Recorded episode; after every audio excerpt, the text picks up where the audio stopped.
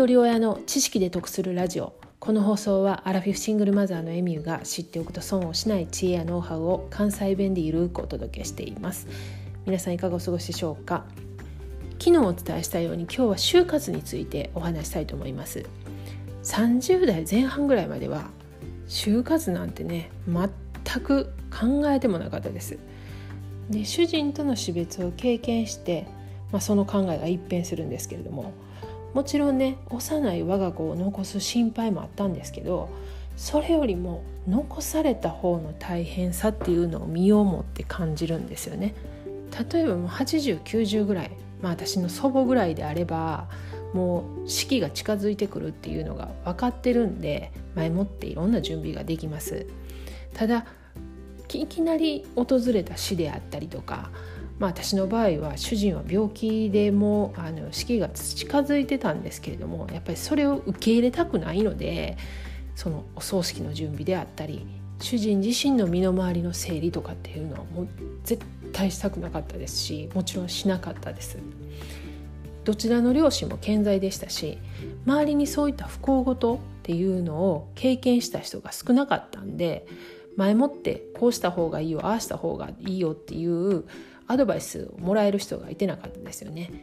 もしかしたらアドバイスできる人いてはったかもしれないですけどそんな状況の中前もってねやっぱり言えないですよね本人に。亡くなったらこうしいやとかいうのはよっぽど身近な人間じゃない限り言えなかったと思うんですよね。そしたらもう亡くなったらすぐ葬式の用意はしないといけないし戒名をつけないといけない仏壇はどうする納骨はどうする遺品はどうするもうやること山ほどあるんですよね。まずその葬式戒名もうこれが事前に決まってないがためにやっぱり嫌な思いするんですよね。もちろん私は喪主やったんですけれどもまあ戒名の文字一つで値段も変わるしまあ、こんな戒名をつけたったらかわいそうやっていう親の思いだったりとか、まあ、葬式もこんなんやったら返しがどうやとかこうやとかまあもうただ単に悲しませてくれって思うぐらいそういうことの準備が前もってできてないんで悲しむ暇が全くないんですね。そんなことがずっと続くんでもうね正直亡くなった主人を恨みましたそういう経験を経て私はやっぱし残された家族にそういう思いをしてほしくないんですよね。だからもう母の意向でこうしましたっていうふうに全部まあ遺言なり準備なりしておかないと残された子供たちがなんでこんなんしたったん？お母さんこれやったらかわいそうやん。とかもうそんなこともう周りの外野から言われたくない。もう言われた方はほんまたまらん辛いんですよね。で主人の亡くなった後はやっぱし断捨離を始めました。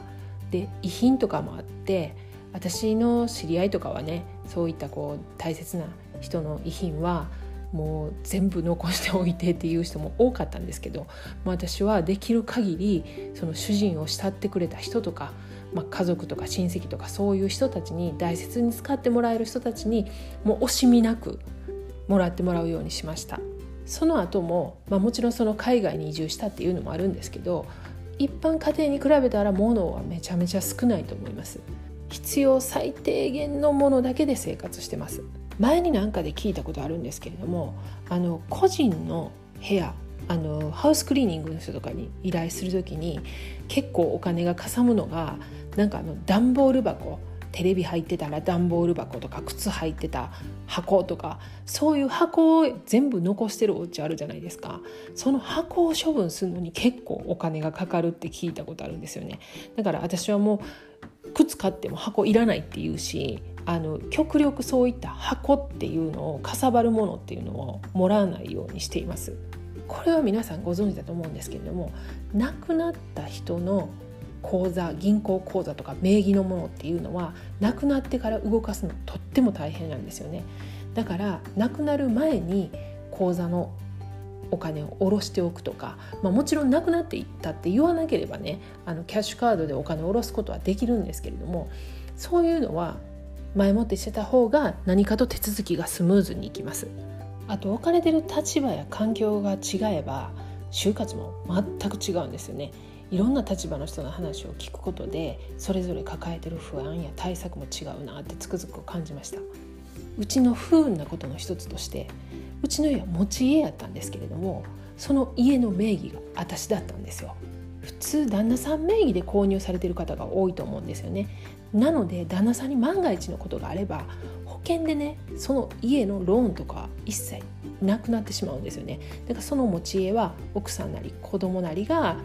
受け継ぐことができるのが私の名義やったがためにローンが丸々残ってしまったんですよね。なんでそうなったかというと家を購入する時にうちの主人は転職したばっかりでねまだローンが組めなかったで私は長年勤めてたんでローン組めるだけの収入もあったんで私の名義で家を購入したんですよね。で購入して2年が経てば主人に名義変更ができるって言ってでその名義変更をしようって言ってた年の名義変更する前にがんが見つかったんですよ。そしたらもちろん名義変更はできるけれども保険は入れないですよね。それでまるまるローンが残ったっていうなんとも不運なオチでした。